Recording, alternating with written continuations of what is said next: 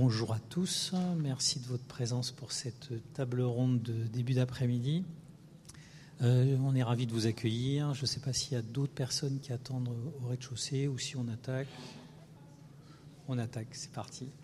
Donc euh, merci, euh, merci d'être parmi nous. On a la lourde tâche de parler d'un sujet passionnant qui consiste à évoquer un projet sur les données d'infrastructures cyclables et de stationnement. et pour traiter le sujet, euh, on a invité un certain nombre d'experts euh, qui euh, sont dans leur domaine respectif des sachants. Alors, d'abord, Lou est-ce que tu peux te présenter rapidement? Bonjour, ouais, on m'entend. Donc, je m'appelle Lou je suis chargée de mission sur les politiques vélo chez Île-de-France Mobilité. Donc, l'autorité organisatrice de la mobilité qui a la charge bah, d'exploiter le réseau de transport collectif, mais on a également des compétences en lien avec le vélo, qui sont peut-être un petit peu moins visibles et un peu moins connues du grand public. Et du coup, à ce titre-là, moi, je m'occupe euh, du suivi des sujets en lien avec la donnée sur le vélo. Donc euh, tout ce qui peut être donné sur les aménagements cyclables, le stationnement. Et, mais on y reviendra un peu plus en détail, euh, je pense, dans la suite de la table ronde. Xavier de l'IPR. Bonjour Xavier Opigès, donc je travaille au département urbanisme, aménagement et territoire de l'Institut. Je suis géomaticien et notamment je m'occupe de la partie vélo, mais côté euh, data, euh, en binôme notamment avec euh, Maximilian Gavlik, qui est chez nous l'un des thématiciens de la partie vélo. Et Ronan Oui, et, bonjour à, tous. Moi je suis Ronan Bouquet, je suis le directeur général de GeoVélo, qui comme son nom ne l'indique pas fait un peu de vélo, enfin cherche à sécuriser les itinéraires des, cyclistes au travers à la fois d'une application, euh, mais aussi d'analyse et, notamment sur les aménagements. D'où euh, le besoin de fiabiliser cette donnée. Et, on est lié en marché avec IDFM sur ce sujet de fiabilisation de la donnée euh, dans le cadre de l'île de France. On, va parler tous ensemble donc d'un projet qui consiste à collecter, monter en qualité un certain nombre de données sur les infrastructures cyclables et euh, le stationnement, euh, le stationnement vélo.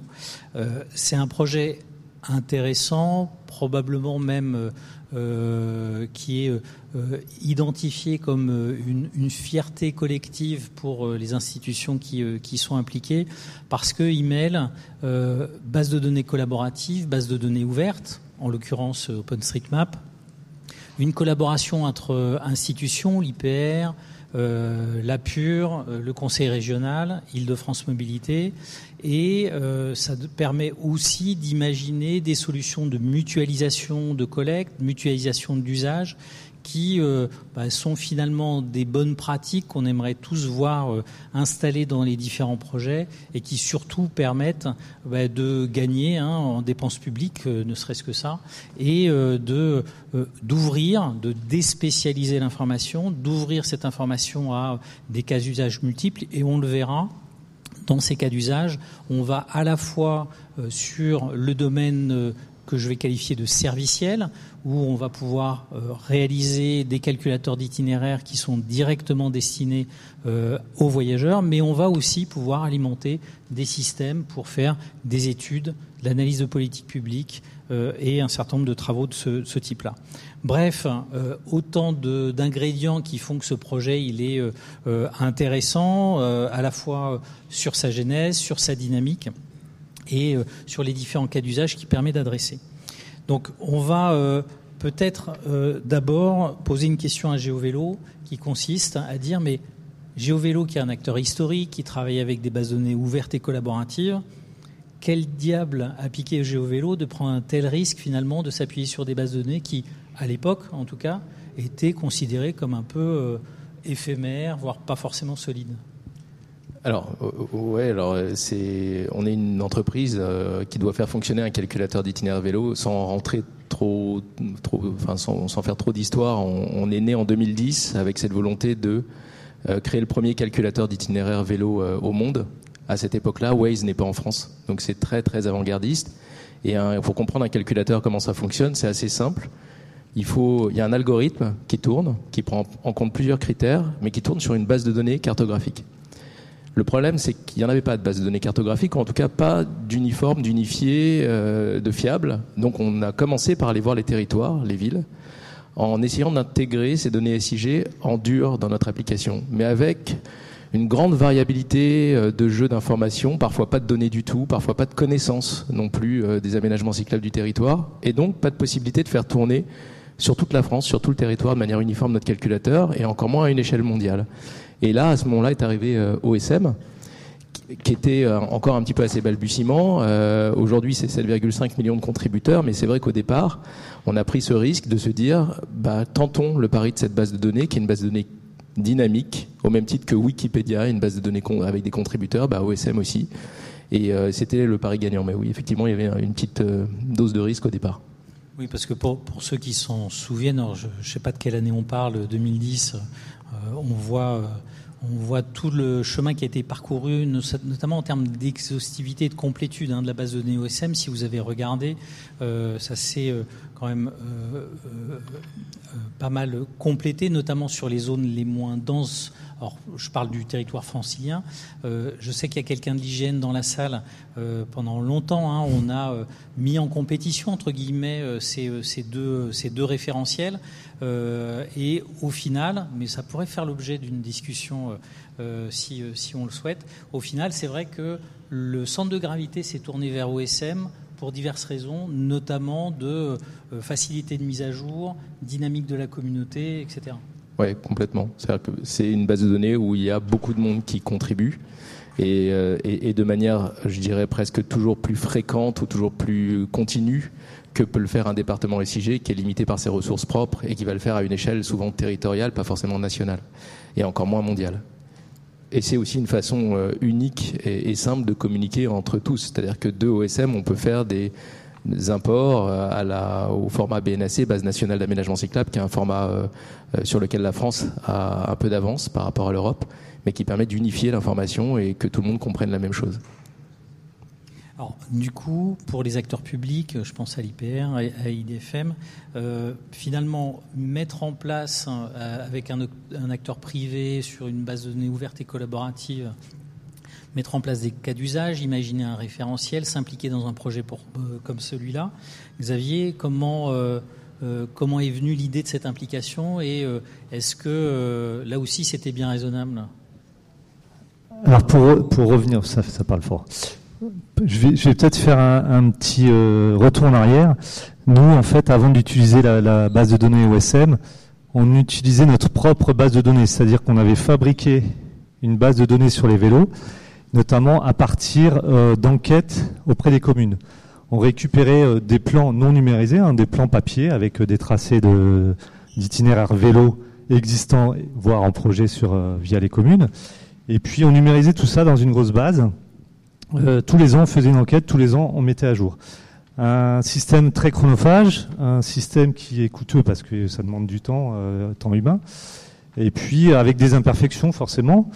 Euh, donc l'idée était venue ensuite euh, bah, de changer un petit peu euh, presque de paradigme et de s'appuyer sur notamment la base collaborative OSM comme référentiel finalement qui pouvait bah, nous permettre ensuite de créer notre propre base, parce qu'on part d'OSM, mais on crée quand même une base instituée avec une certaine typologie.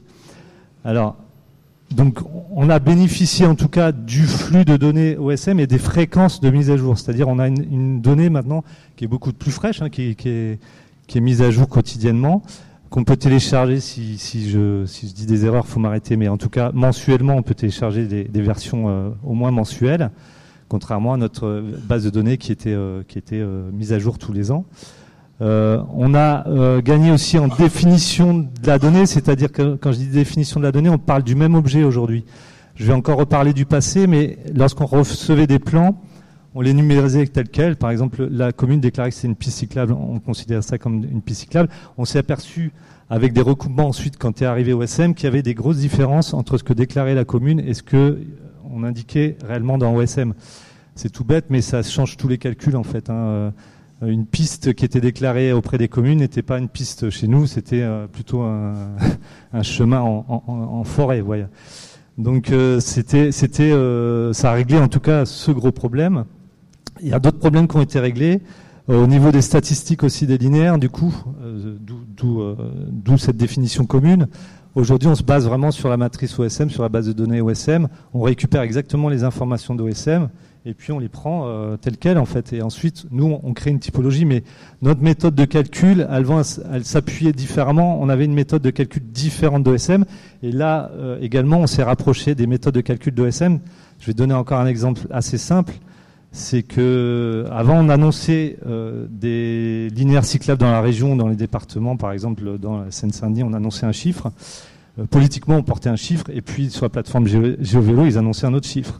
Donc euh, ça devenait un petit peu euh, problématique, et, on a revu aussi notre méthode de calcul pour se rapprocher au plus près des chiffres d'OSM. Donc j'utilise maintenant un script Python qui me permet de ventiler tout ça correctement. Donc on n'a plus qu'à lire finalement la base et puis la transformer à, notre souhait. tout ça, ça va permettre surtout pour nous de, bah, de créer et de, de se baser sur un maillage territorial complet en fait euh, et, plus à jour avec des données beaucoup plus fraîches. Et en fait, nous, l'idée qu'on a, en tout cas au département urbanisme, aménagement et territoire, c'est qu'on est des spatialistes avant tout. Donc, on va spatialiser des scénarios, des hypothèses, des projections. On va pouvoir identifier des coupures, des discontinuités dans le réseau grâce à un réseau, euh, un réseau à jour. Euh, réaliser des exploitations stats hein, euh, sur des découpages différents à la commune, interco, euh, département, etc.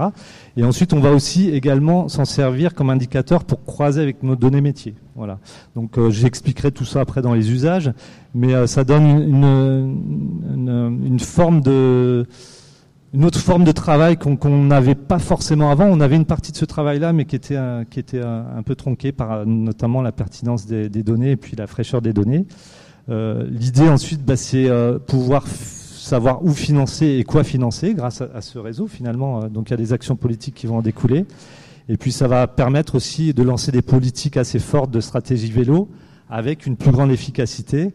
Donc l'idée toujours derrière, bah, c'est d'améliorer le cadre de vie du citoyen, d'améliorer le réseau pour que bah, le citoyen il délaisse la voiture et il prenne plutôt le vélo. Ouais, c'est très, clair et, et assez euh, euh, mis en perspective. Lou côté euh, IDFM, les enjeux qui étaient perçus pour lancer ce marché, puisque c'est un marché qui a été qui est toujours porté hein, par par Île-de-France Mobilité. On n'est pas gestionnaire d'infrastructures cyclables, mais pour autant, voilà, on a vu un certain nombre d'intérêts et d'enjeux pour pour être dans ce projet. Effectivement, pour nous en tant qu'autorité organisatrice de la mobilité, notre objectif, c'est que chaque francilien puisse se déplacer et qu'on y réponde avec des modes de déplacement les plus vertueux possibles. Et euh, le vélo faisait clairement partie de cette palette de modes de transport qu'on pouvait, euh, utiliser. Et sauf que pour encourager à la pratique du vélo, bah, il faut euh, donner l'information aux franciliens qu'ils peuvent se déplacer en vélo. Et donc ça passait à l'époque, et enfin l'idée qui nous a poussé finalement à travailler sur le sujet de la donnée vélo et des aménagements cyclables, la première idée c'était bien sûr cette volonté d'avoir un calculateur d'itinéraire qui soit fiable. Donc pour ça, forcément, il fallait des données qui soient fiables, euh, d'où euh, une procédure de marché public qui avait été lancée à l'époque euh, et où derrière le choix a été fait de travailler du coup avec OpenStreetMap. Je pense par contre qu'il y avait d'autres enjeux qui étaient peut-être en tout cas moins mis en avant à l'époque, mais qui bah, étaient aussi intéressants. Euh, on a le, un rôle en tant qu'AOM, on a un rôle euh, et une obligation légale à fournir des données pour alimenter des open data. Alors, on n'a pas d'obligation légale a priori, si je dis pas de bêtises, euh, pour alimenter des données, l'open data sur les sujets vélo, donc sur les aménagements cyclables, etc. pour autant, c'était quelque chose qui nous semblait intéressant bah, dans, dans l'optique de ce que disait Xavier, hein, d'avoir un peu ce référentiel commun, d'avoir une base de données qui soit partagée, ou quand on communique sur un chiffre, que ce soit Île-de-France Mobilité ou la région ou l'IPR ou d'autres acteurs euh, publics ou privés, on ait une base de données, un référentiel commun qui soit du coup unifié. Et puis je pense qu'un autre, euh, un, dernier enjeu euh, que je rencontre un peu plus aujourd'hui dans, mon travail, parce que du coup cette réflexion elle a été mise en place fin 2017 si je dis pas de bêtises 2018. Et il faut se rappeler que Île-de-France Mobilité donc Olivier l'a évoqué, on n'est pas gestionnaire de voirie, on est, euh, on AOM et on a, il y a eu un découpage qui a été opéré à un moment où la région financerait des aménagements cyclables et où Île-de-France Mobilité euh, s'occuperait plutôt des aspects services pour les vélos. J'ai pas forcément en tête l'historique de pourquoi ça s'est fait comme ça. Toujours est-il que nous, on récupère la thématique des services vélo et qu'une de nos politiques publiques sur le vélo euh, consiste à développer du stationnement vélo en gare pour encourager l'intermodalité, parce que c'est notre objectif.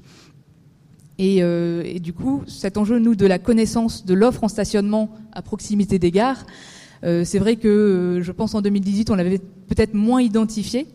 Aujourd'hui, c'est clairement une des problématiques principales qu'on a parce que nous, pour construire notre politique publique sur le stationnement vélo, ben, on a besoin d'avoir un état des lieux fiable de ce qui existe. Donc, euh, d'où ce besoin finalement euh, d'avoir des données euh, exhaustives et partagées avec l'ensemble des partenaires. Ouais, merci. Alors, ce qu'on n'a pas encore complètement dit ou pas rappelé, euh, pour ceux qui connaissent peu finalement euh, OpenStreetMap, c'est que le processus de collecte, il est euh, spécifique. Euh, c'est une base de données collaborative qui implique des communautés. Euh, comment, Renan, s'y prend-on pour agir, monter en qualité, créer de la donnée complémentaire et en même temps ne pas assécher l'initiative individuelle ou associative qui euh, est la force hein, première d'OSM et qui vient justement euh, alimenter cette, euh, cette source de données alors, très simplement, des, chacune des actions est très complémentaire. Je ne sais pas si on. C'était plutôt la slide, si tu parles de la collecte, qui va être derrière, derrière, derrière, derrière.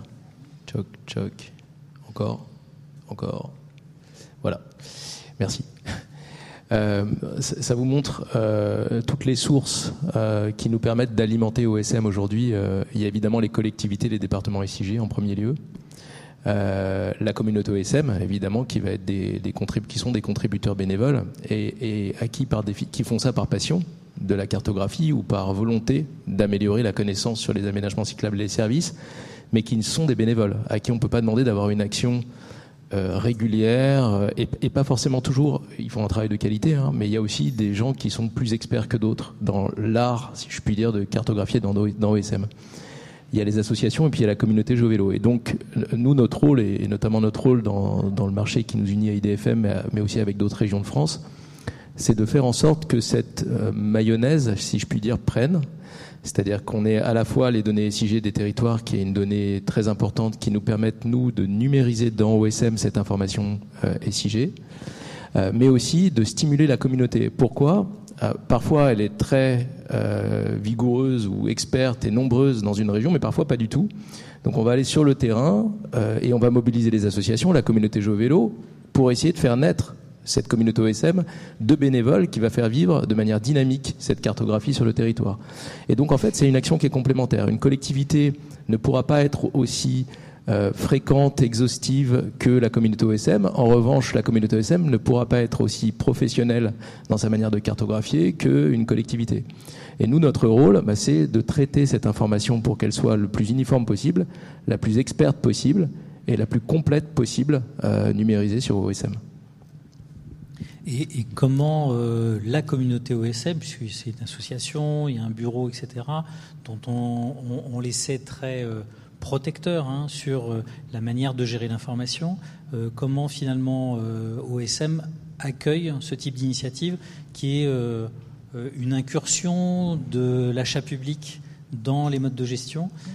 Première question. Deuxième question, c'est est-ce qu'à ta connaissance, ça a été mis sur d'autres thématiques, ce, ce type de ce type d'initiative publique alors sur la, première, la, deuxième question, je réponds euh, non, j'ai pas de connaissances particulières, je pourrais pas y répondre. Mais la, première question, euh, euh, l'acteur public est plutôt bien perçu par la communauté OSM. C'est l'acteur privé qui peut être perçu comme guidé par des par une action plutôt mercantile et donc voilà. Mais donc il y a plutôt une bienveillance. Nous, GeoVélo, on est membre de la fédération OSM des pros d'OSM qui a été créée il y a pas longtemps.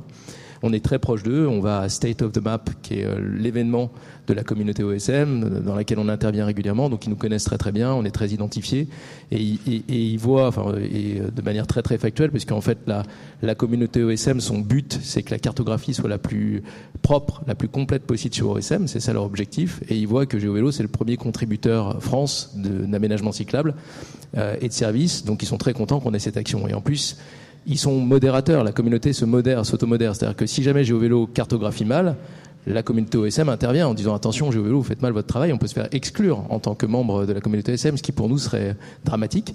Et de même, euh, on peut nous modérer euh, euh, la communauté OSM quand elle cartographie. Donc en fait, c'est un travail vraiment collaboratif et aujourd'hui qui est très bien perçu. Et au départ, je pense que les réticences auxquelles tu fais mention, elles étaient présentes au départ parce qu'il y avait une volonté de se garder un peu le projet pour soi, puis ils ont vite compris en fait que ça servait à l'intérêt collectif, et donc il n'y a, pas, y a, plus de réticence aujourd'hui sur ces sujets-là.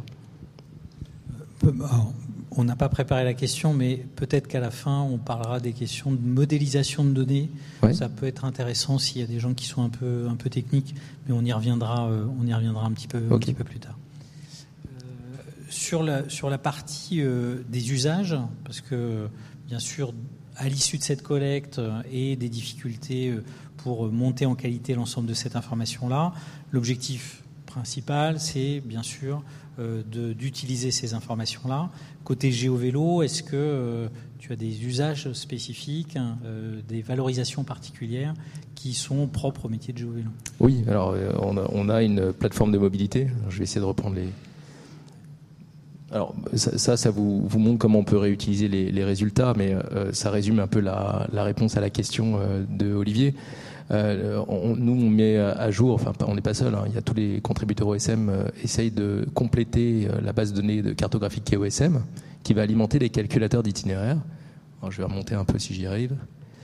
Ça va vous montrer un petit peu le, champ des, Voilà. Tous ces acteurs-là utilisent la base de données cartographique qui est OSM.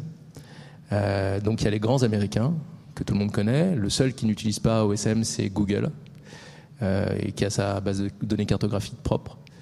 Euh, pourquoi? Parce qu'il il y a une licence qui, qui couvre euh, l'utilisation des données OSM, qui est la licence ODBL, qui est une licence euh, d'open data. Si on enrichit, si on utilise la donnée OSM, on est nous-mêmes tenus de partager les données euh, qui, se sont, qui, ont, qui se sont servies de cette donnée OSM. Et Google n'a pas envie de partager ces données. Donc Google n'utilise pas OSM. mais les autres l'utilisent. Apple, Amazon, Microsoft, ils ont monté un, grand projet qui s'appelle Overture Map, qui est basé sur la, base de données cartographique qui est OSM et qui veut être le concurrent de Google Maps, qui a, qui a un énorme monopole sur le sujet euh, du calculateur. Il y a, euh, je ne sais pas si vous savez ce que c'est qu'un MAU, un Monthly Active User, c'est quelqu'un qui utilise au moins une fois une application. Google a 2 milliards de MAU. C'est-à-dire que dans le mois, dans le monde, il y a au, moins 2 milliards de personnes qui utilisent au moins une fois Google on est 8 milliards et demi, donc ça fait un quart de la planète. Donc euh, c'est un énorme monopole. Euh, à titre de comparaison, GeoVélo a 400 000 MAU, donc ça, vous donne euh, l'échelle des valeurs. donc ça, ce sont les acteurs du digital, les grands, mais aussi les acteurs du transport.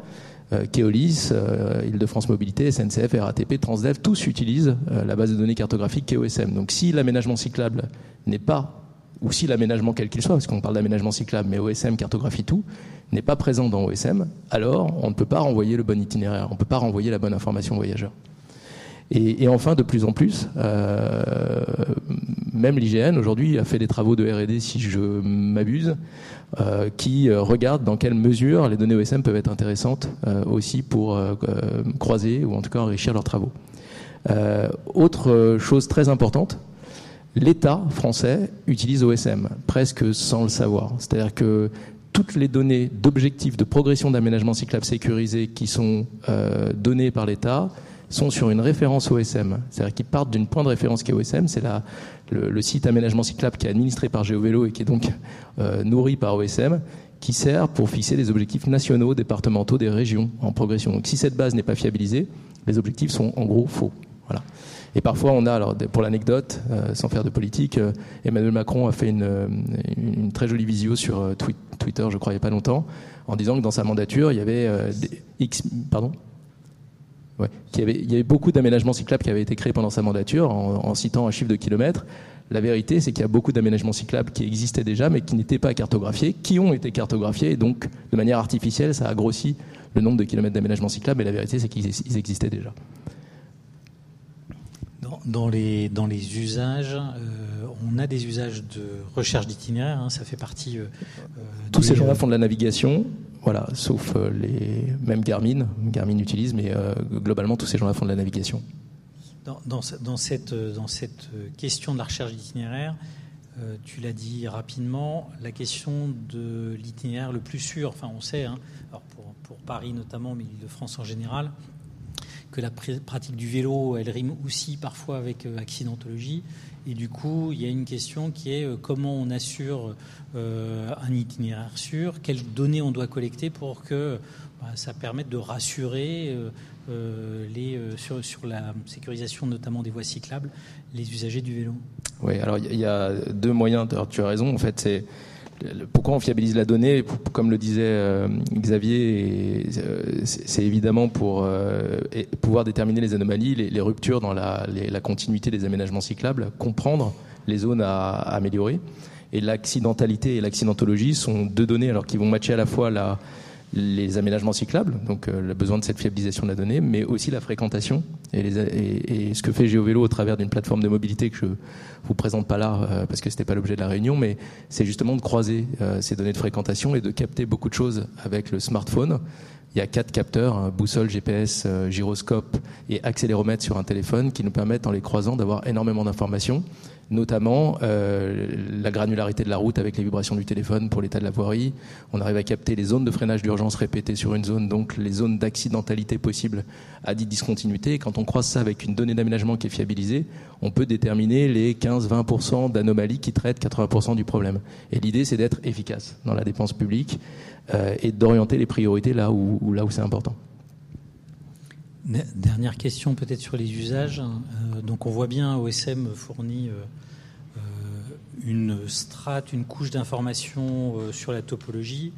Tu y rajoutes un certain nombre d'éléments sur euh, euh, la qualification, de la qualité de la voie, de l'accidentologie, des ruptures. Qu'en est-il demain, éventuellement, d'une vision plus temps réel? Il y a de plus en plus de monde sur les voies cyclables, ça va devenir comme la voiture. Est-ce que demain, GeoVélo pourra me donner un itinéraire peu congestionné pour que je puisse euh, c'est euh, complètement euh, c'est complètement l'objectif de notre R&D en ce moment. C'est compliqué. Alors aujourd'hui, on, on collecte toutes les secondes et demie un point GPS. en comparaison, les données de téléphonie mobile collectent toutes les 30 secondes un point GPS, ce qui est déjà énorme. Mais toutes les secondes et demie, c'est beaucoup. L'idée, c'est évidemment que ces données en temps réel viennent alimenter notre calculateur, qui pourra renvoyer en temps réel aussi, éviter les zones qui sont des zones de danger ou des zones de congestion. Euh, aujourd'hui à Paris, je ne sais pas si c'est une bonne nouvelle, mais de plus en plus de zones de congestion à vélo sur certaines pistes cyclables. Euh, si vous prenez de temps en temps le boulevard Sébastopol, vous, devez y être soumis. Euh, donc il y a, ces éléments-là qui commencent à être des, besoins euh, pour les collectivités pour piloter l'action aussi, euh, qu'on va essayer de remonter. La question c'est quand, parce que tu dis demain, mais la vérité c'est que est, c'est des sujets très exploratoires sur lesquels on, on travaille. On est 40 chez GeoVélo, il y a 27 ingénieurs dont le métier est justement de de, travailler sur ces sujets-là. Ok, merci.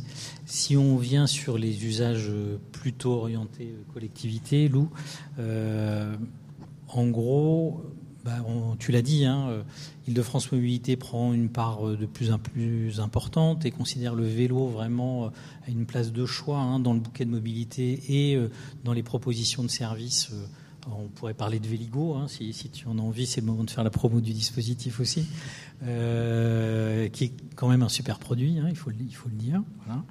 Euh, dans, ce, bouquet de mobilité, dans, la place que prend le vélo de plus en plus dans euh, cette question de la mobilité douce et active, dans l'intermodalité, finalement, ce projet, il apporte quoi à à IDFM bah, ce projet, donc euh, au-delà de, on va dire, de ce qu'on a déjà évoqué sur la partie euh, qui est un peu le, enfin, le nerf de la guerre, la partie centrale, de d'avoir de la donnée de bonne qualité, tant sur les aménagements cyclables que sur euh, le stationnement. Ça, c'était un petit peu la base.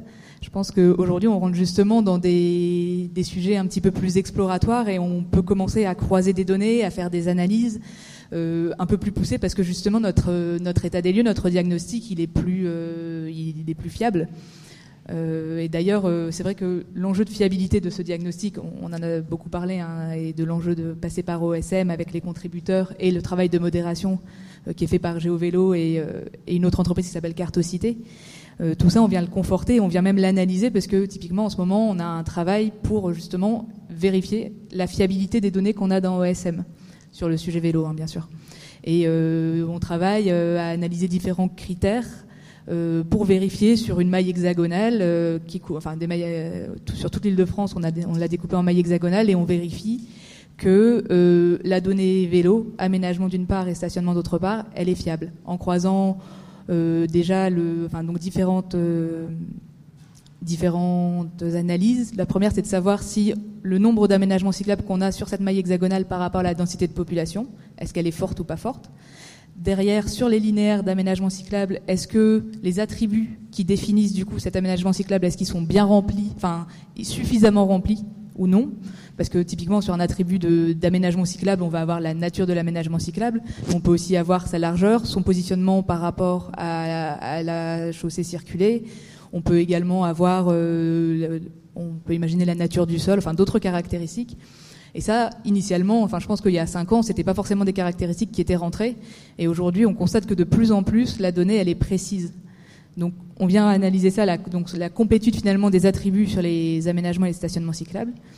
Et euh, le dernier, euh, la dernière caractéristique qu'on analyse, c'est en fait un petit peu la, compétence des contributeurs OSM, parce que on l'a évoqué, hein, les contributeurs, euh, certains sont, sont très pointus dans leur contribution, d'autres ne savent, enfin sont moins, sont pas cartographes ou géomaticiens euh, de base, ils font ça pour le plaisir et pour alimenter cette base ouverte. Donc on vient finalement leur mettre un peu un critère de notation sur telle une maille donnée, est-ce que les contributeurs ils sont fiables ou non? Et en croisant du coup ces trois indicateurs, on arrive finalement à définir des mailles hexagonales où la donnée, elle est sans doute pas, enfin, on imagine qu'elle est peut-être un peu moins fiable. Et du coup, c'est là où on va derrière nous pouvoir pousser nos, nos, nos expertises, nos analyses, soit en allant sur le terrain euh, nous-mêmes ou GeoVélo pour aller vérifier, soit en sollicitant les collectivités. Donc on revient un petit peu à l'ancienne méthode de l'IPR à, l'époque, mais là en ciblant vraiment les besoins où on a besoin euh, de données complémentaires. Donc finalement, voilà, ce, ce, ce travail qu'on fait actuellement vraiment, sert vraiment à euh, s'assurer vraiment que la donnée elle est très fiable. Et, euh, et je pense que quelque chose qu'on n'avait pas forcément, enfin à titre personnel, j'avais pas identifié au départ, c'était le fait que, en analysant euh, le premier le premier critère qui est est-ce qu'il y a un certain nombre de kilomètres d'aménagement ou de nombre de places de stationnement vélo euh, référencés sur telle maille hexagonale en fonction de la densité de population, bah, il y a des résultats où on arrive sur certaines mailles où on a euh, zéro aménagement ou zéro stationnement cyclable. Alors ça, ça peut vouloir dire deux choses. Soit euh, on n'a pas de contributeur et on a une donnée qui est pas fiable, donc il faut aller sur le terrain, il faut faire du, du référencement. Et soit euh, le corollaire, c'est de dire, bah en fait, euh, il n'y a pas d'aménagement cyclable, c'est bien référencé, mais comme il n'y a pas d'offre, il n'y a pas d'aménagement, bah on peut, c'est pas qu'il ça sert à rien d'aller sur le terrain pour vérifier que l'offre existe. En revanche, il faut mobiliser les collectivités pour leur dire, est-ce que c'est bien normal que sur cette maille-là, il n'y ait pas d'aménagement cyclable? Est-ce que il faut pas on ne faudrait pas réfléchir à aménager un, une piste cyclable, une bande cyclable, etc.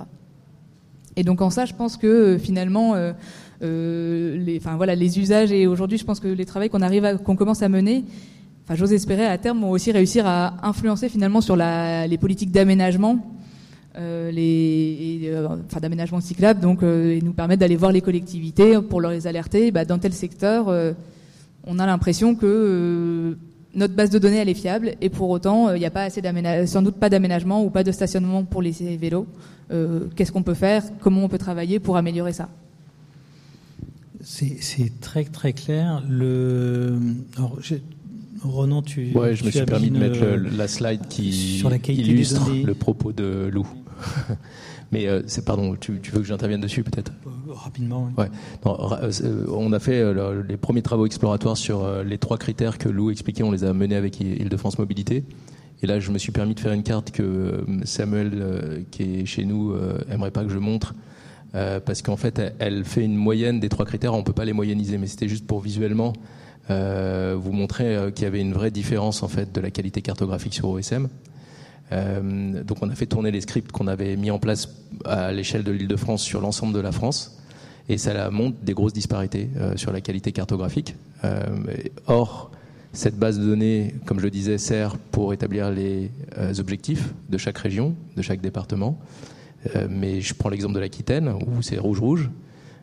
probablement que les objectifs qui sont assignés à l'Aquitaine sont très très loin de ce qu'elle peut faire, ou où ça se trouve les aménagements existent mais ne sont pas cartographiés et elle a déjà atteint ses objectifs sans, avoir dépensé un centime. Euh, c'est un peu ce qui s'est passé avec la Normandie à droite. Le graphe que vous voyez, alors je, vais me lever, je suis désolé, table ronde que je romps un instant. Euh, il y a trois données. Là, c'est les aménagements cyclables, 8 km d'aménagement cyclable. Et là, c'est là où on a commencé le marché avec la Normandie. La Normandie nous avait dit on a une super communauté OSM, on a une super qualité de la cartographie. On n'avait pas encore ces scripts-là qui existaient. Donc, on n'était pas capable de déterminer a priori la qualité. Et donc, on a dit bah, très bien. Et on a commencé donc à cartographier les aménagements. Donc, vous voyez, elle progresse. En fait, en deux ans de marché avec la Normandie, on a augmenté le nombre de kilomètres d'aménagement cyclable de 25%, sans que la Normandie dépense un centime, uniquement parce qu'ils étaient présents, mais ils n'étaient pas cartographiés. Et il y a deux, alors ça c'est pour la quantité, et pour la qualité, euh, beaucoup d'aménagements étaient tagués comme des pistes cyclables, on les a détagués et on les a retagués comme il fallait en voie verte. Donc on voit le nombre de voies vertes de la Normandie qui est multiplié par deux. Or, c'est un indicateur euh, qui est un indicateur qui est très suivi par le gouvernement en disant il faudrait que vous ayez plus de voies vertes, etc. Mais en fait, ils les ont déjà. Donc c'est pas là qu'il faut mettre euh, l'effort, c'est sans doute ailleurs. Voilà. Donc c'est pour montrer en fait l'intérêt de, conduire ce travail de fiabilisation de la donnée cartographique. Et puis moi j'aime bien cette carte parce qu'on voit qu'en Ile-de-France on n'est pas trop mauvais euh, sur la fiabilité des données. Ah, c'est aussi pour ça que je l'ai mise. Hein. C'est gentil, merci. Lou, peut-être pour, pour compléter, dans les travaux hein, spécifiques d'Île-de-France Mobilité sur les questions d'intermodalité, notamment l'interface euh, entre les transports collectifs, hein, qui est, euh, la, qui est la responsabilité historique, et le vélo. Euh, ce projet, il, il, apporte des choses spécifiques? Oui, effectivement, on y réfléchit. Enfin, c'est des réflexions qu'on porte actuellement, avec notamment un travail où on essaye en ce moment donc de croiser finalement euh, l'offre de stationnement vélo qu'on a à proximité des gares, parce que c'est notre, encore une fois notre compétence sur l'intermodalité. Donc le fait de pouvoir accéder aux gares euh, en vélo pour derrière prendre un RER, e un Transilien, un métro. Donc euh, on, s'est intéressé à croiser du coup l'offre existante en stationnement vélo qui donc qu'on connaît grâce à OSM et grâce au travail qu'on a pu mener jusqu'à maintenant, et croiser ça avec deux autres éléments. Un élément un peu prospectif qui est, nous, notre modélisation des besoins en stationnement à horizon 2030. Parce qu'on a fait ce travail chez Île-de-France Mobilité de, voilà, de, de, modéliser un potentiel besoin en place de stationnement vélo en rabattement vers l'ensemble de nos 600 gares. Euh, mais comme toute modélisation, bah, elle est effectivement un petit peu perfectible et on, peut modéliser quelque chose sans pour autant arriver réellement à un résultat réel euh, sur le terrain. Et donc c'est là que je pense que c'est aussi très intéressant, c'est qu'on va venir croiser ça également avec des données d'usage. Euh, donc en travaillant avec GeoVélo, on va récupérer les données euh, d'usage du calculateur d'itinéraire de GeoVélo, en considérant que quelqu'un qui fait un trajet à vélo avec le calculateur, à l'endroit où il s'est arrêté, à la fin de son trajet, globalement, il a dû stationner son vélo. Alors peut-être qu'il avait une offre de stationnement privé et il n'avait pas besoin de se stationner sur l'espace public, ça peut arriver. Mais peut-être que, à l'inverse, il, aurait été content ou il a cherché, il a peut-être trouvé d'ailleurs un arceau vélo où se stationner. Et donc, en identifiant un peu tous ces besoins qui sont issus du calculateur et des, traces et des itinéraires des usagers, euh, des utilisateurs GeoVélo, ça nous permet de confronter ce besoin via des modélisations ou des extrapolations euh, sur euh, parce que forcément tous les cyclistes n'utilisent pas GeoVélo aujourd'hui mais la part est quand même assez conséquente.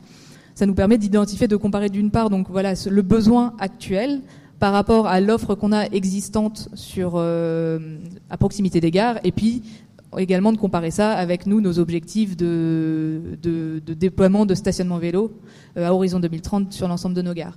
Et en croisant tout ça, ça va normalement nous permettre d'identifier euh, des secteurs où agir prioritairement. Donc certaines gares où on se rend compte que l'offre actuelle, elle n'est pas du tout à niveau déjà de la fréquentation actuelle. Donc on peut imaginer qu'en 2030, vu euh, la hausse de la fréquentation et la hausse du nombre de déplacements à vélo qu'on constate aujourd'hui en Ile-de-France, en 2030, nos stationnements vélo, ils seront pas du tout, potentiellement pas du tout suffisants. Et euh, ah oui, un petit sujet que, enfin une autre source de données qu'on va essayer de croiser. Alors euh, pas encore, on, l'a pas encore vraiment commencé, donc il faudra qu'on voit quelle, forme ça peut prendre. Mais il y a un sujet aussi qui est intéressant. On a la chance sur les sujets vélo d'avoir effectivement un tissu associatif euh, très très présent avec euh, de, de, nombreuses personnes qui ont envie de faire progresser la pratique. Et du coup, on a la FUB, donc la Fédération des usagers de la bicyclette, qui euh, tient un baromètre des villes cyclables. Vous en avez peut-être entendu parler. Et ce baromètre permet tous les deux ans d'évaluer la qualité de chaque ville du point de vue de ses aménagements cyclables. Et dans les dernières versions, si, enfin, il me semble c'est seulement la dernière édition où on pouvait également identifier des secteurs où il manquait du stationnement.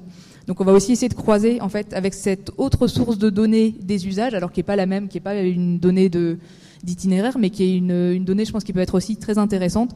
où on espère du coup euh, que bah, déjà que les deux données de fréquentation euh, GeoVélo et le baromètre de la FUB seront euh, globalement cohérents, mais ça j'en doute pas trop, et que derrière voilà ça nous permet voilà d'aller d'appuyer nos notre priorisation des gares où on veut déployer du stationnement vélo et puis éventuellement d'aller convaincre les collectivités qui pourraient être un peu réfractaires parce que effectivement on n'a pas de voirie, on n'est pas gestionnaire d'espace public chez Île-de-France Mobilité, donc quand on veut déployer du stationnement vélo, ou, on est obligé d'avoir l'accord des collectivités. Donc d'avoir ces éléments un petit peu factuels euh, sur les usages, je pense que c'est un argument supplémentaire pour nous pour porter notre politique publique auprès des collectivités, en plus de notre modélisation qui euh, est prospective à horizon 2030 et qui a, bah, comme toute modélisation, je pense, euh, ses limites.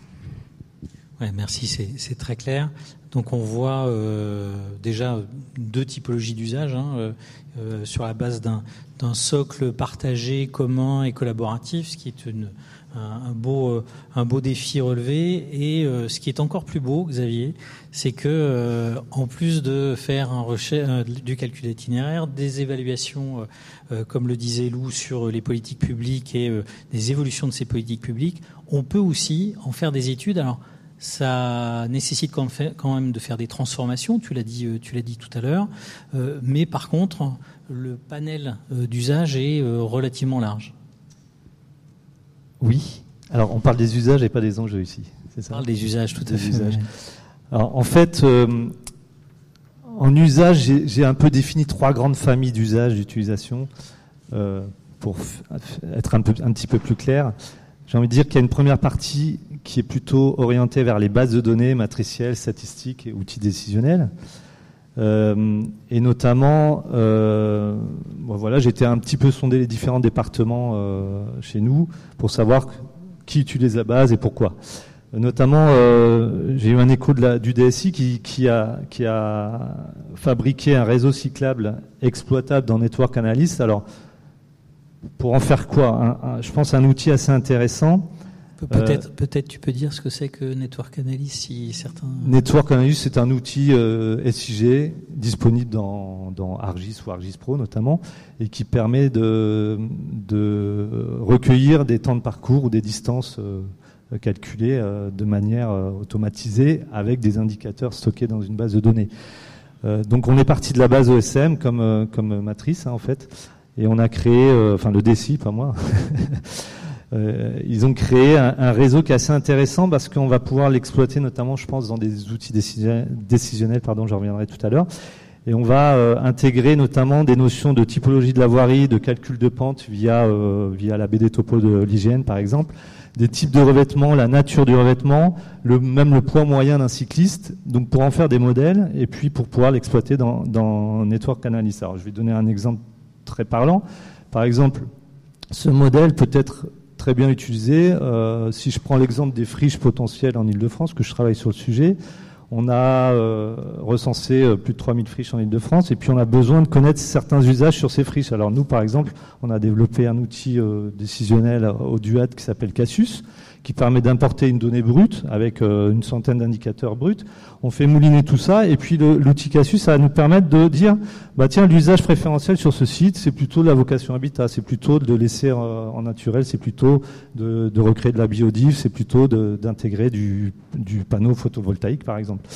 Euh, grâce à quoi? Bah, Grâce à un tas d'indicateurs, dont l'indicateur du vélo, je reviens au vélo, euh, ça permet de noter ces sites et puis de se dire bah, ce site-là il est très bien et puis on, pourrait l'améliorer sur, sur tel indicateur. Euh, ben, la place du vélo ici, a son importance puisqu'on va pouvoir faire tourner Network Analyst et puis de calculer des temps de parcours, par exemple, entre la friche et la gare la plus proche, par exemple. Donc là, l'indicateur vélo vient alimenter euh, une matrice et puis vient alimenter surtout un outil décisionnel. Et comme ça, on va pouvoir éclairer euh, l'action publique, les acteurs, les acteurs territoriaux, etc. On a euh, aussi construit une matrice de marchabilité et une matrice de vélo transport. Là, c'était plutôt euh, au DMT. Euh, c'est sur un, c'est à partir d'un, maillage en fait. Hein. on va noter un maillage avec différents indicateurs, va calculer à partir toujours pareil des pentes, de la présence d'aménagements sur trottoir, du poids des aménagements cyclables à la maille en fait finalement. Ça, on peut l'utiliser soit en cartographie, hein, de, classique en fond de plan, soit notamment faire des statistiques par découpage communal, euh, intercommunal, etc. Euh, donc c'est deux outils qui sont intéressants et qui sont vraiment dédiés à SIG, c'est-à-dire on peut l'exploiter en mode SIG pour alimenter ensuite des outils décisionnels. Ça c'est moi c'est la partie en tout cas qui m'intéresse. Ensuite on a une deuxième partie qui est plutôt usage thématique en fait. Hein. Euh, donc l'idée nous c'est de mener quand même des réflexions euh, autour de, de des, des, usages, décliner des scénarios d'aménagement par exemple dans les territoires et en partenariat avec des acteurs locaux. Euh, je vais donner quelques exemples à différentes échelles. On a des exemples plutôt euh, autour des sites, on va dire. On a travaillé par exemple euh, avec les PORIF pour réaliser un bilan de la vélomobilité. Voilà, c'est pareil, c'est le travail a été réalisé dans le cadre de la résilience des sites universitaires. On avait sélectionné quelques sites universitaires. Puis au regard de ce site, on va calculer et on va décrire le poids des, aménagements, cyclables dans un buffer zone autour des, sites universitaires. En gros, bah, plus il y a de pistes cyclables, mieux c'est maillé, et puis euh, on va euh, catégoriser ça dans une durabilité, une résilience du site euh, dans les années à venir en fait. Donc l'aspect vélo ici a été important et notamment certainement des matrices ont été utilisées, la matrice peut-être du, DSI et du DMT. Euh, dans un autre volet, on a travaillé sur les 100 quartiers innovants et écologiques. C'est un appel à projet qui s'est lancé euh, à la région il y a quelques années, euh, qui permettait en fait aux collectivités de proposer un projet innovant. Il y avait un jury qui, qui décidait si finalement le projet pouvait être subventionné ou pas. nous, à l'époque, au DUAT, on avait sorti des fiches techniques pour avoir une idée des composantes du territoire autour, dont l'indicateur vélo.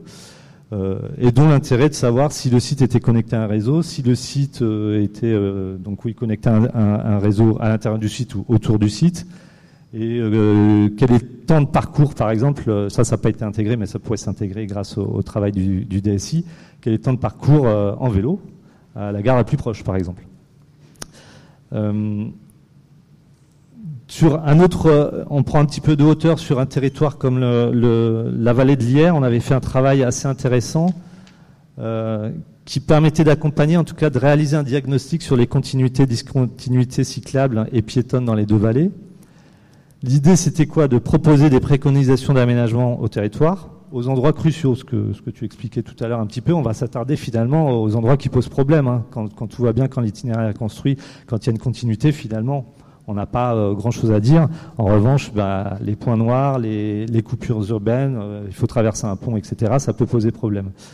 Euh, on a analysé aussi les propositions des, collectivités, les, grands itinéraires, les grands plans d'aménagement. On a croisé tout ça en adéquation avec la trame verte et bleue et le plan vert régional pour commencer à imaginer des propositions et des scénarios, des travaux spécifiques sur l'amélioration, la disparition des coûts des coupures, ce que je racontais tout à l'heure, et puis bien sûr résoudre les problèmes euh, dans l'aménagement en fait. Hein. Euh, tout ça, ça nous a amené ensuite à calculer un petit peu de, la donnée derrière. Donc on a fait des statistiques sur la part des typologies d'aménagement qui demandaient à être euh, améliorées par exemple, ou la part qui était déjà construite sur les voies sur berge par exemple. Toujours pareil, dans l'idée d'aller faire un focus sur ce qui n'existait pas, ce qui manquait, qu'il fallait reconstruire derrière. Donc tout ça, ça nous permet d'évaluer, de faire des stats, des linéaires, et de demander peut-être une expertise particulière, ce que disait peut-être Lou tout à l'heure aussi, euh, et euh, de calibrer peut-être une subvention particulière sur certains tronçons, parce qu'il existe des subventions. Je reviens ainsi un petit peu au premier cas d'usage qu'on avait nous à l'Institut à l'origine, euh, il y a plus de 30 ans quand on, on a monté la base de, de vélo. Je fais un peu d'histoire, mais c'est pas grave. Euh, l'usage premier, c'était euh, de construire un, itinéraire structurant vélo, c'est-à-dire on avait euh, quelque chose qui était avec des petits bouts de tronçons dans les communes qui n'étaient pas reliés. L'idée, c'était de dire mais le vélo de demain, c'est quoi en fait? Donc c'est de relier tout ça en fait, c'est de créer une grande continuité. Maintenant, il y a des plans vélo, vélo pardon, il y a le vif, il y a les véloroutes, il y a euh, vélopolitain, etc., etc. Avant, ça n'existait pas. On, a réalisé une sorte de schéma directeur d'aménagement cyclable. Euh, et ça, ça servait à quoi concrètement Aller voir des territoires, aller voir des communes et dire, écoutez, là, il manque 1000 mètres pour relier un tronçon qui pourrait parcourir tout le département. On peut vous aider à financer, donc à hauteur d'un certain montant, si vous construisez euh, votre futur piste cyclable à cet endroit et pas à l'endroit que vous aviez prévu, par exemple. Donc là, c'est vraiment des actions concrètes, locales, et qui font un peu avancer le schmilblick, désolé pour le mot, mais ça fait un petit peu avancer, euh, un, petit peu avancer tout ça. Euh, pour aller un petit peu plus vite, on a d'autres projets, donc avec encore euh, une vision un peu plus régionale. au, département dans lequel je travaille, on mène euh, des réflexions sur la continuité en modes actifs. Euh, c'est une réflexion qui est menée sur les déplacements vélo et modes actifs à partir des, des stations GPE, des gares GPE. Alors, le collègue qui s'intéresse à ce sujet, il ne veut pas prendre en compte uniquement le rabattement. J'ai entendu tout à l'heure parler de rabattement vers les gares, c'est-à-dire quelqu'un habite à l'extérieur hors aglo se rabattre sur une gare pour aller travailler en, en aglo-danse, par exemple. Là, on va faire l'inverse, c'est-à-dire on va euh, focuser sur les gens qui travaillent en milieu dense, qui veulent atteindre une gare et qui veulent aller euh, peut-être visiter un lieu patrimonial culturel, un, un, musée départemental, un espace naturel, etc., etc. Et eh bien, on travaille justement grâce à OSM comme fonds cartographique. Alors, on est un peu revenu aux fondamentaux, j'ai envie de dire, à, au DUAT, qu'on fait euh, toujours hein, d'ailleurs. Hein. On a une grande planche euh, de dessin là-bas, une table lumineuse.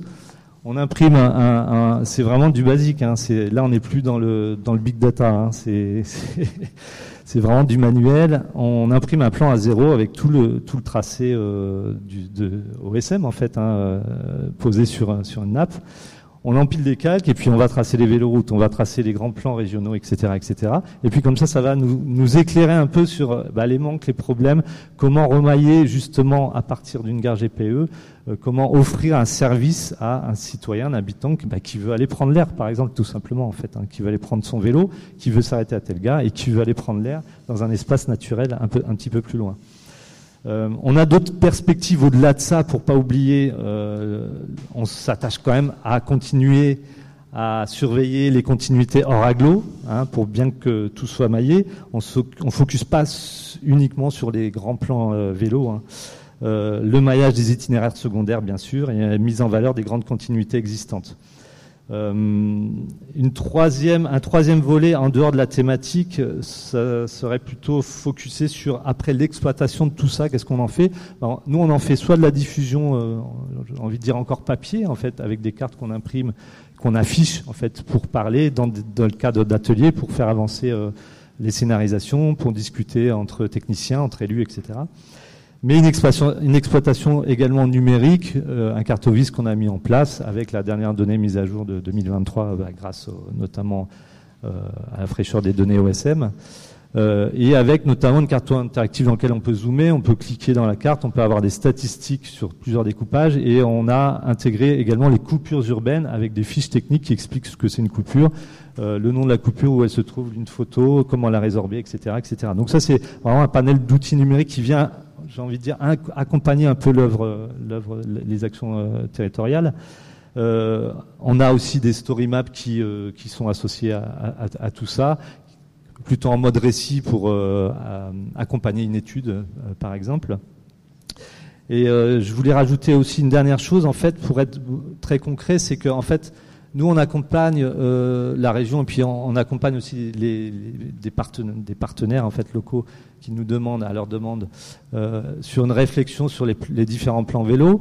Mais l'idée derrière, c'est toujours bah, d'empiler, comme ce que j'ai expliqué pour euh, les continuités en mode actif, c'est d'empiler sur le réseau existant toutes les initiatives associatives, les, les grands plans vélo, etc., etc., voir où ça pose problème et d'aller voir ensuite peut-être localement dans le cadre de réunions, d'ateliers de préparation, ou pas forcément, hein, d'aller dire attention, bah là, en fait, c'est dommage si on construit 500 mètres de pistes cyclables, ça peut mailler euh, tout le département.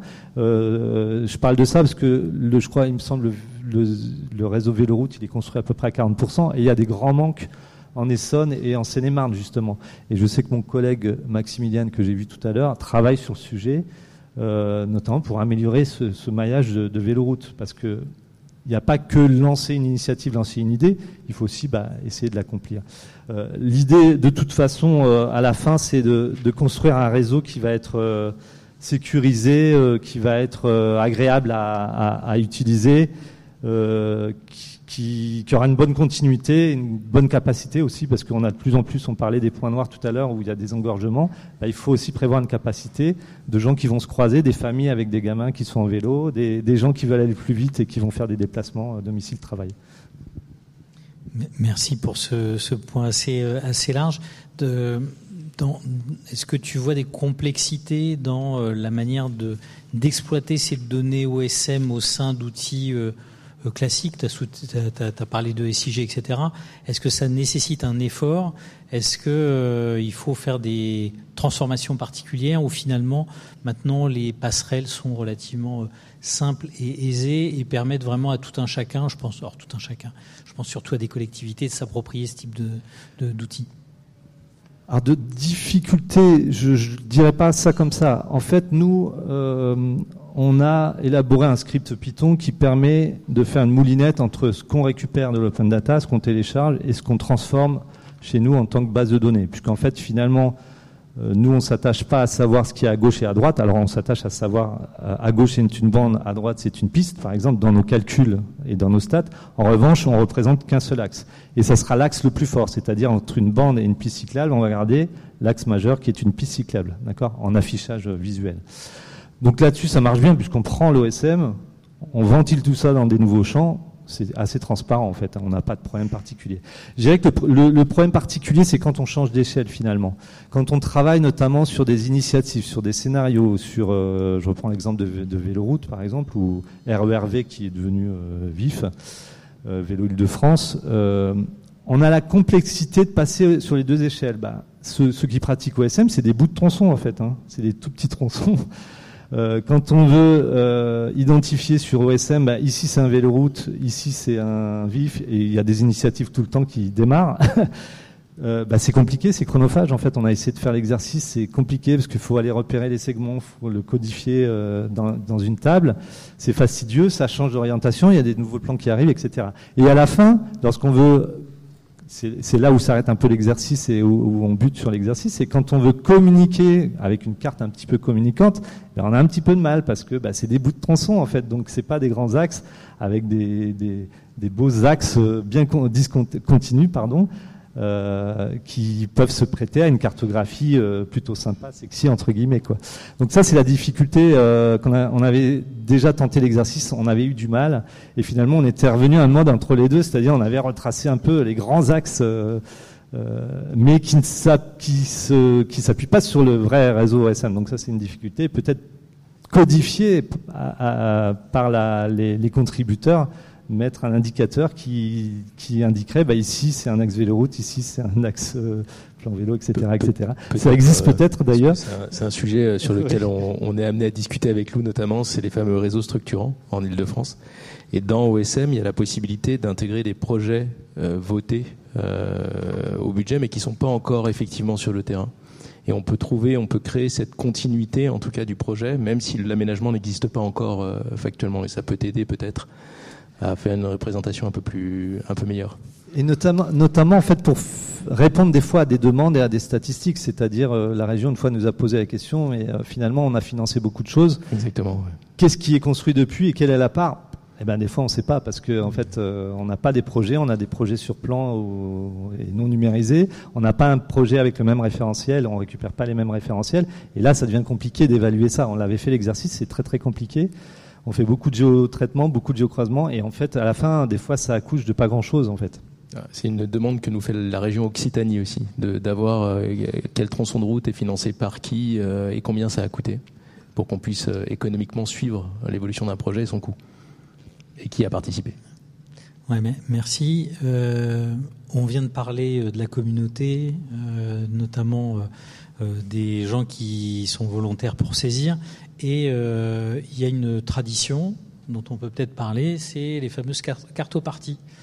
Euh, Est-ce qu'on peut en dire un mot et euh, voilà comment on, essaye nous d'influencer euh, ces, ces petits événements? Ces petites cérémonies pour améliorer la qualité Ouais, alors c'est euh, la carte partie très simplement, c'est on se réunit dans un lieu, alors ça peut être en visio, mais on le fait en présentiel le plus possible avec des euh, cartographes OSM, une communauté OSM ou des associations ou des gens qui ont envie de se mettre à cartographier. on leur explique comment faire. Dans l'application GeoVélo, il y a, vous pouvez contribuer, vous pouvez cartographier quand vous repérez un aménagement cyclable euh, que, qui n'est pas sur la carte de GeoVélo, vous pouvez le signifier et nous, on va les cartographier derrière. Donc la cartopartie, c'est une réunion sur le terrain où on a des géomaticiens ou des cartographes géovélo qui expliquent euh, à une communauté de gens divers et variés comment on cartographie et ensuite qui va faire un tour sur le terrain et qui va faire un cas pratique avec eux en disant voilà comment cartographier les, les aménagements. Et donc, euh, comment euh, IDFM notamment euh, nous aide là, sur ce sujet-là, c'est dans, dans le marché d'IDFM, il y a une partie, cartopartie, sollicitable. Donc, s'il y a des zones qui ne sont pas cartographiées, où on ne peut pas avoir l'information, ni par les collectivités, ni par la communauté OSM directement, on va aller créer une cartopartie dans cette zone pour cartographier cette partie du territoire. Et euh, je pense que c'est vraiment un levier qui est important pour nous parce que ça permet de maintenir le lien avec euh, la communauté euh, OpenStreetMap, donc de garder aussi le lien de confiance hein, que tu évoquais tout à l'heure. Et, d'ailleurs, peut-être pour faire le lien aussi avec, on, a parlé de, renseigner les réseaux structurants dans OSM, donc des, grands projets de réseaux cyclables à des horizons plus ou moins lointains donc qui n'existent pas forcément et avec la difficulté de les représenter tronçon par tronçon, alors que l'objectif c'est d'avoir des itinéraires continus. Et je pense que là aussi on a un enjeu à, bah, réussir à mobiliser la communauté OSM et à leur faire accepter pourquoi nous on fait ça Parce que c'est vrai qu'OpenStreetMap, c'est plutôt de, on représente plutôt de l'existant. Normalement, c'est une cartographie sur ce qui existe. Là, on va essayer de représenter quelque chose qui n'existe pas, un concept. Et donc, c'est vrai qu'on aura vraiment intérêt aussi à travailler avec la communauté OSM pour euh, les amener avec nous dans le projet, leur faire comprendre pourquoi on le fait, quel est notre intérêt, en quoi ça va aussi être un intérêt intéressant pour eux. Et euh, voilà, et voir comment on arrive justement à, à rajouter cette euh, cette couche euh, réseau structurant sur euh, voilà sur une cartographie des aménagements cyclables existants, alors que normalement on représente pas la même chose quoi. Et, là il y a un enjeu pour le coup, c'est euh, si on laisse ce sujet-là trop voguer entre guillemets dans la communauté OSM, elle va commencer à cartographier de manière très libre ces sujets-là à sa façon, qui sera pas forcément la façon qu'on souhaite nous. Et derrière le travail qu'il va falloir mener en modération ce travail de la communauté OSM sera assez lourd euh, d'où l'important, je pense, de prendre le leadership assez vite sur ce sujet-là pour que la communauté ait compris euh, la façon de cartographier de ces fameux itinéraires structurants. Euh, merci. Et tu voulais ajouter un point Je vais rajouter un point aussi sur, le, sur peut-être les avancées qu'on pourrait espérer. En tout cas, nous qu'on projette. J'ai discuté notamment avec un collègue qui, qui travaille au département environnant environnement, pardon, et qui travaille sur la probabilité de départ de feu euh, sur les grands massifs forestiers en Ile-de-France. Lui, il a fait quelque chose de tout bête, hein, c'est-à-dire il a récupéré euh, une sélection des aménagements cyclables qui passent à proximité euh, des massifs forestiers. Mais et, pourquoi? Parce qu'il y a des, des départs de feu en fait, voilà. Et donc il s'est dit bah tiens, est-ce que je vais corréler avec par exemple les aménagements cyclables? Finalement, est-ce que quand on a la donnée, est-ce que c'est lié à, ça ou pas? Et le problème qu'il qui, a pointé, c'est que, ok, on sait qu'il y a une piste cyclable, par exemple, qui passe près d'un massif forestier. On va savoir peut-être qu'il y a des départs de feu à, cet endroit-là. Est-ce que c'est lié ou pas? On ne sait pas. Mais en tout cas, on n'a pas de notion de, flux. En fait, on ne sait pas combien de gens utilisent cette piste cyclable. Peut-être que personne n'utilise cette piste cyclable finalement. Et ça, c'est euh, même si nous on n'utilise pas réellement, en tout cas au DUAT, parce qu'on a beaucoup de spatialistes chez nous de données de déplacement, du nombre de déplacements, etc. On a fait un peu l'exercice avec la donnée Strava, par exemple, qui est pas, j'étais en réunion avec euh, toi notamment jeudi, qui est pas euh, très, euh, je dirais pas très fiable, mais qui est un peu compliqué en tout cas parce que ça répond pas forcément aux besoins. Mais c'est vrai qu'à peut-être pas aujourd'hui, mais demain dans la prospection, la prospective, serait intéressant peut-être de récupérer un petit peu de data comme ça euh, et de pouvoir qualifier un peu la donnée sur les flux, les profils peut-être. Euh, est-ce que c'est des gens qui se déplacent pour du tourisme, du loisir, ou est-ce que c'est des gens qui se déplacent pour aller au travail? L'état de la chaussée, alors je sais qu'il y a un, petit peu des, éléments sur ce niveau-là, je ne sais pas si c'est exhaustif, pas exhaustif, etc. La présence d'éclairage, enfin un tas de choses qui feraient que eh ben, on pourrait améliorer nous nos modèles prospectifs et dans l'idée de proposer aux gens, en tout cas en Ile-de-France, de, leur dire, bah, écoutez, allez vous aérer dans les parcs, allez, euh, ça rejoint un peu l'étude menée dans, sur les modes actifs, hein, allez euh, visiter dans l'Île-de-France, l'Île-de-France c'est sympa, vous allez voir, prenez votre vélo, et ben peut-être que les gens qui n'ont pas l'habitude de prendre les vélos, qui se sentent en sécurité, est-ce qu'il y a un éclairage, un, aménagement particulier, etc., etc., bah, ça pourrait aussi l'inciter à, à, prendre le vélo. Et puis nous, ça pourrait nous inciter à se dire, bah, cet axe-là, il est, il est quand même euh, euh, euh, bien pris, il est emprunté, donc peut-être qu'on va euh, aussi faire un focus sur cet axe-là. Merci beaucoup. Euh, au-delà de l'information sous-jacente des cyclistes pyromanes, est-ce que vous avez des questions particulières dans la salle?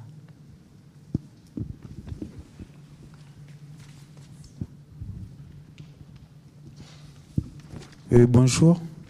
J'aimerais savoir pour les pour les vélos qui ne sont pas rendus ou volés ou abîmés, comment vous gérez ça? Pour les, pour les vélos, pour les vélos qui sont empruntés mais qui ne sont pas rendus ou, ou abîmés, là vous perdez de... Sur, sur les véligolocations, vous parlez? Oui. Alors, donc, euh, bah, je ne sais pas si tout le monde a en tête et je ne serai pas la personne la plus adaptée pour répondre à la question. Euh, donc, Véligolocation, c'est une flotte de vélos euh, en location longue durée qui est proposée par Île-de-France Mobilité pour permettre aux franciliens d'essayer de tester un vélo à assistance électrique ou des vélos cargo. Euh, et du coup, effectivement, euh, on a un enjeu hein, de données sur ces vélos parce que, comme euh, Monsieur vous l'évoquez, on a un, on a un sujet de dégradation, voire de vol ou de non-restitution de ces vélos, de ces véligolocations qui sont des vélos donc qui appartiennent à Île-de-France Mobilité, qu'on loue pour une durée maximum de de six mois, et derrière l'usager doit le restituer. Et si, en gros, c'est pour lui permettre d'essayer un vélo à assistance électrique, et s'il aime bien, il peut derrière en acheter un euh, et Île-de-France Mobilité a une aide à l'achat pour l'accompagner dans cet achat. Mais donc effectivement, on a un enjeu sur, la, sur cette flotte de vélos et d'ailleurs, tous nos vélos de la flotte Véligo Location sont équipés de capteurs pour, euh, pour pouvoir les géolocaliser. Euh, c'est un travail qu'on a en cours effectivement pour euh, bah, savoir et être plus réactif sur comment on peut récupérer les vélos qui sont volés ou qui ne sont pas rendus. Euh, c'est aussi des réflexions qu'on aura euh, dans le cadre euh, donc du, renouvellement de, la flotte Véligo parce que c'est une flotte qui a déjà quelques années et l'objectif c'est de d'étendre un petit peu cette flotte. Donc cette problématique elle, est actuelle et elle va se poser aussi demain. Donc on est en train de travailler à voir justement comment on pourra via notamment le capteur GPS et la donnée des Véligo locations réussir à, à, lutter un petit peu contre contre ce, ce vol et ces dégradations. Et euh, puis dans quelque chose de plus prospectif peut-être, euh, un jour on arrivera à utiliser du coup ces données euh, de géolocalisation et les traces GPS des vélos pour produire de la donnée d'usage et alimenter finalement les réflexions chez nous, nos politiques publiques, également les, les besoins en cartographie ou en analyse côté, côté IPR. Donc euh, on n'a pas forcément une réponse, je pense, très concrète aujourd'hui, mais c'est vraiment un sujet sur lequel on travaille au quotidien. Et je pense pas me tromper en disant qu'Olivier a fait deux réunions sur le sujet ce matin. donc, euh, donc on est effectivement, enfin c'est vraiment une thématique sur laquelle on sait qu'on a des progrès à faire et qu'on a, qui nous tient vraiment à cœur, et sur lequel on aura des évolutions dans les, je pense, dans les mois à venir. Et là, vous perdez de la donnée, quoi, quand il y a un vélo qui est volé. Bah, après, les vélos volés, euh, bon, ça sort un peu du cadre de la table ronde. Hein, euh, et quand il y a un vélo qui est volé, bah, c'est on a, on porte plainte euh, et on, on, essaie de récupérer le vélo quand on a le capteur GPS qui est encore actif. Mais et c'est Olivier qui va les chercher sur le terrain? Non.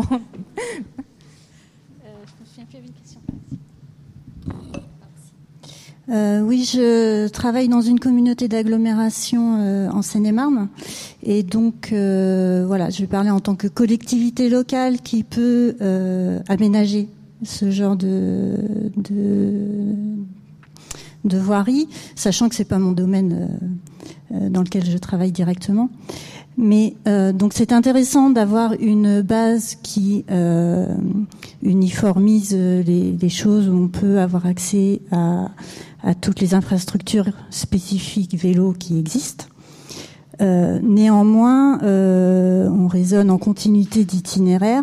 C'est pas parce qu'il n'y a plus de voies cyclables qu'on peut plus rouler. Euh, donc la seule chose, c'est qu'on est amené à partager la voirie avec des véhicules classiques. Et ça se fait plus ou moins confortablement. Donc, euh, pour euh, un, décisionnaire qui doit faire son plan euh, d'aménagement, ce qui est important aussi, c'est il va pas mettre de, va pas doubler toute sa voirie avec des pistes cyclables. C'est pas possible et c'est pas souhaitable.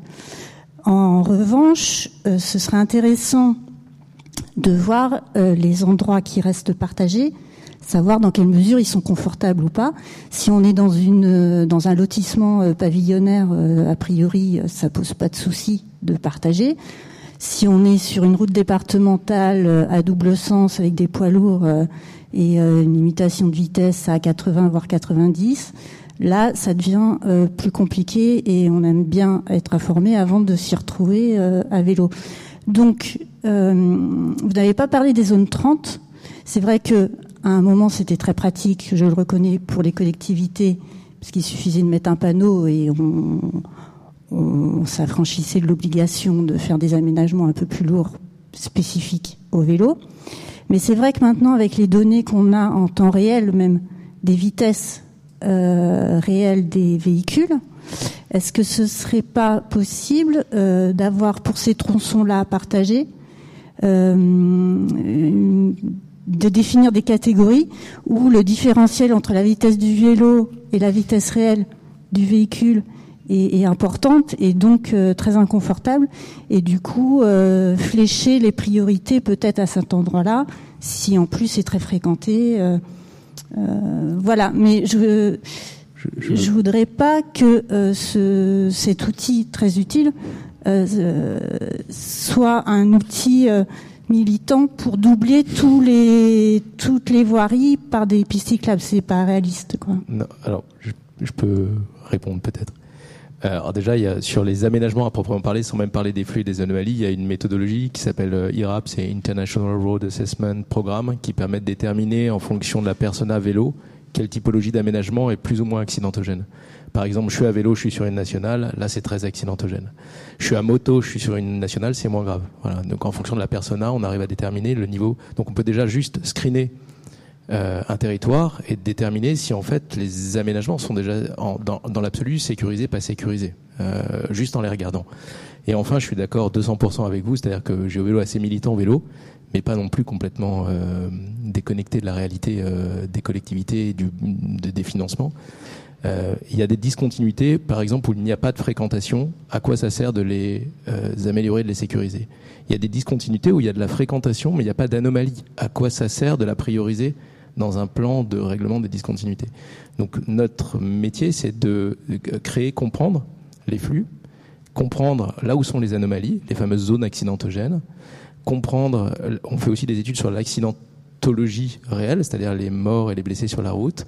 On croise aussi avec le fameux baromètre de la FUB, les points noirs de la FUB. Et en fait, on essaie de déterminer les zones qui sont prioritaires à régler. Euh, et là, vous avez raison aussi, la typologie d'aménagement peut varier d'une zone à une autre. Ça peut être une zone 30, ça peut être euh, une voie dédiée, ça peut être euh, plein de typologies d'aménagement qui sont utiles pour la zone considérée. Et c'est ça l'objectif de l'action qui est la nôtre. On fiabilise la donnée pour avoir cette vision de, des données d'aménagement, mais il faut la croiser avec d'autres informations pour prioriser l'action. Et, peut-être pour aller dans votre sens, c'est vrai que par euh, souci peut-être de simplicité et comme on ne connaît pas le, niveau de connaissance euh, de notre auditoire euh, sur le, sujet des aménagements cyclables, on a parlé beaucoup de pistes et de bandes cyclables, mais je pense qu'on est tous conscients que ça peut, y a d'autres réalités. On peut parler des vélorues, on peut parler, on a parlé un peu des voies vertes. On parle aussi des rues à sens unique pour les voitures qui doivent être à double sens pour les vélos. Donc effectivement, là, on a un peu simplifié le discours, mais on, partage bien le fait que qu'un aménagement cyclable, ça n'a pas forcément une seule forme, ça dépend évidemment de la fréquentation euh, en véhicule motorisé de l'axe. Et puis des moyens de la collectivité, hein, enfin aussi, tout simplement.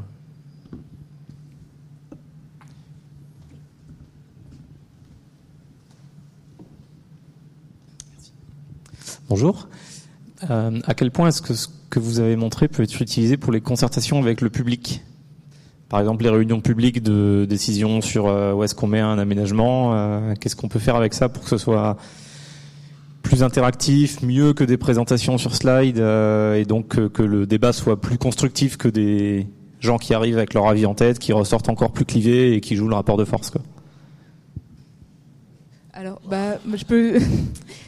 On, a, on a, une réflexion actuellement, elle n'est pas encore très aboutie et du coup, on, bah, je pense que ce sera pas prêt à très court terme, mais par contre, on a quand même un, un objectif et une, un début de réflexion sur le fait de proposer un outil cartographique. Alors, euh, j'entendais tout à l'heure le cartovise aussi de, de l'IPR. Il y a peut-être un travail à faire ensemble, mais en gros, d'avoir une représentation cartographique dynamique.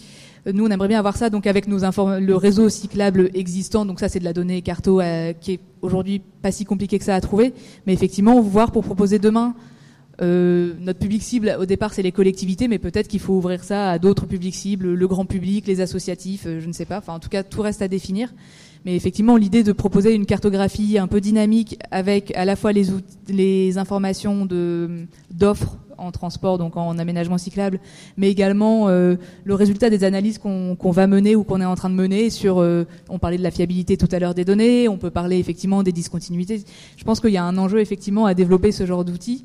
Euh, je ne vais pas m'engager sur un horizon de réalisation parce que clairement on débute les réflexions, en tout cas nous côté Île-de-France Mobilité, mais je ne sais pas, est-ce que côté IPR, euh, euh, la carto, elle pourrait permettre ce genre d'analyse à court terme? Peut-être. en fait, j'ai envie de dire qu'on a des outils collaboratifs. Nous, si je reprends l'exemple tout à l'heure des friches, parce que comme je suis baigné dedans en ce moment, on, organise notamment des cartoparties avec des experts, et ça pourrait être aussi avec des citoyens qui vont numériser sur un écran leur connaissance terrain. C'est-à-dire ici, bah oui, j'ai un périmètre, je sais que c'est une friche depuis 15 ans, etc., etc. Donc ça pourrait être le même principe. Finalement, on met en place un outil on, donne les grandes orientations. On parlait des coupures urbaines, par exemple, on pourrait mettre en place euh, une cartographie où on indique qu'il y a des coupures urbaines. Et puis les gens, les citoyens viennent interagir en disant, bah, ici, euh, moi je sais comment on pourrait faire pour euh, améliorer ça, par exemple. si c'est la réponse à la question, je pense que les outils intermédiaires, en tout cas les outils collaboratifs, pourraient répondre à ce genre de demande. Après, encore faut-il se saisir des outils, et, et c'est tout l'aspect communication qu'il y a derrière, et qui est compliqué à mettre en œuvre, parce que des fois, on a, on a aussi, euh, par le passé, lancé des outils, pas de ce type-là, mais en tout cas des outils où on veut faire collaborer les gens. Ça collabore pas forcément euh, très très bien, en fait, mais bon, voilà, c'est question de communication, question d'action derrière. C'est des fois un peu plus compliqué que ça. Mais au niveau technique, en tout cas, je pense qu'on on aurait les outils euh, pour ça, j'imagine. Je, rajouterais peut-être, on y est, on travaille avec beaucoup de, de territoires en France. les premiers acteurs qu'on va voir, nous, ce sont les associations locales. C'est-à-dire que le, la première chose que l'on fait, la première action que l'on fait, c'est une action de terrain, c'est d'aller les voir et leur dire voilà ce qu'est GeoVélo, est-ce que les gens comprennent très bien ce qu'est l'application, elle est globalement connue en France. En revanche, le, la, la, toute la, tout ce qui est pas connu, c'est-à-dire l'analyse des flux, la plateforme de mobilité, les gens la connaissent pas. Donc on leur présente aux associations et souvent elles s'emparent de l'application et ce qui devient un outil euh, de contribution en fait collaboratif où elles se disent mon action va être entendue puisque euh, au travers de l'application, ça va remonter jusqu'à la ville. Et on arrive à être un peu le trait d'union entre le temps long de la collectivité, parce qu'en fait, euh, je, je, vais prendre l'exemple de la, ville de Lille, euh, enfin de la métropole, l'eurométropole de Lille, qui nous explique, nous on a un problème à Lille, quand on déploie un aménagement cyclable, les associations ne comprennent pas parce qu'en fait, un aménagement cyclable, un kilomètre d'aménagement cyclable, c'est entre 100 000 et 300 000 euros du kilomètre. En revanche, quand on intervient sur la voirie, on va faire un embellissement à côté. On va pas juste faire une piste cyclable. On va mettre des arbres, on va mettre des choses. Et en fait, ça fait un projet qui est plus à 300 000 euros, mais à 1 million, à 1 million 2 le kilomètre. C'est plus les mêmes niveaux de décision, c'est plus les mêmes euh, temps euh, de réalisation. Et en fait, ça, les associations ne comprennent pas. Ils comprennent pas pourquoi, en fait, ça prend autant de temps. Et nous, on est aussi un peu dans ce rôle-là d'expliquer en fait ce temps long et pourquoi en fait euh, ça prend du temps de déployer du kilomètre d'aménagement cyclable.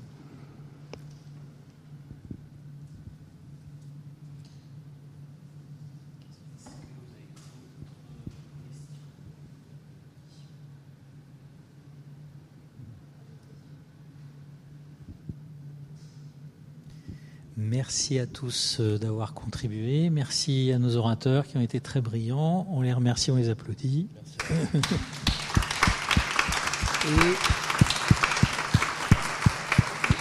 Et donc, je crois que le message, c'est prochaine euh, table ronde. Prochaine table ronde. On est un peu en avance sur le programme, mais c'est pas plus mal, surtout que la journée est longue. Euh, on fait une courte pause. On se retrouve à 45 pour euh, la table ronde sur la data visualisation, quand le design éclaire la data avec nos, nos invités et qui nous permettra de, de lancer ensuite le vernissage de l'exposition qui est dans le hall. Donc vous avez à votre disposition des boissons euh, dans le hall et puis on se retrouve dans, dans 15 minutes. Merci à tous. Et merci à nos invités et à Olivier Vachery pour l'animation de la table ronde. Merci.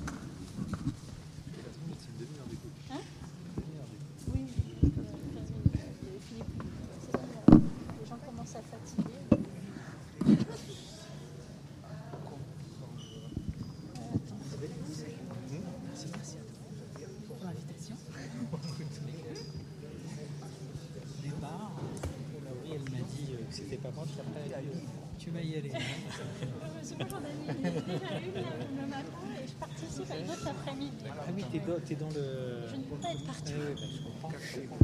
Ça fait un peu qu'on s'engage. Hein. Je ne peux communiquer avec vous en voyant plus ça.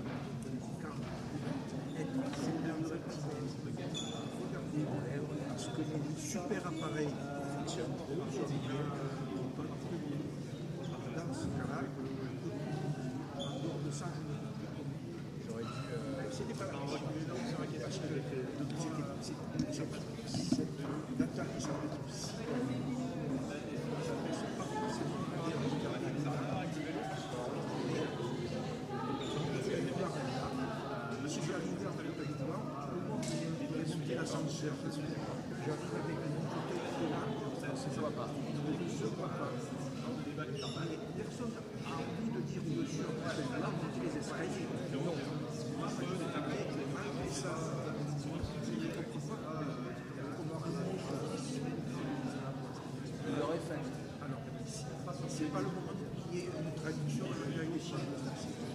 Number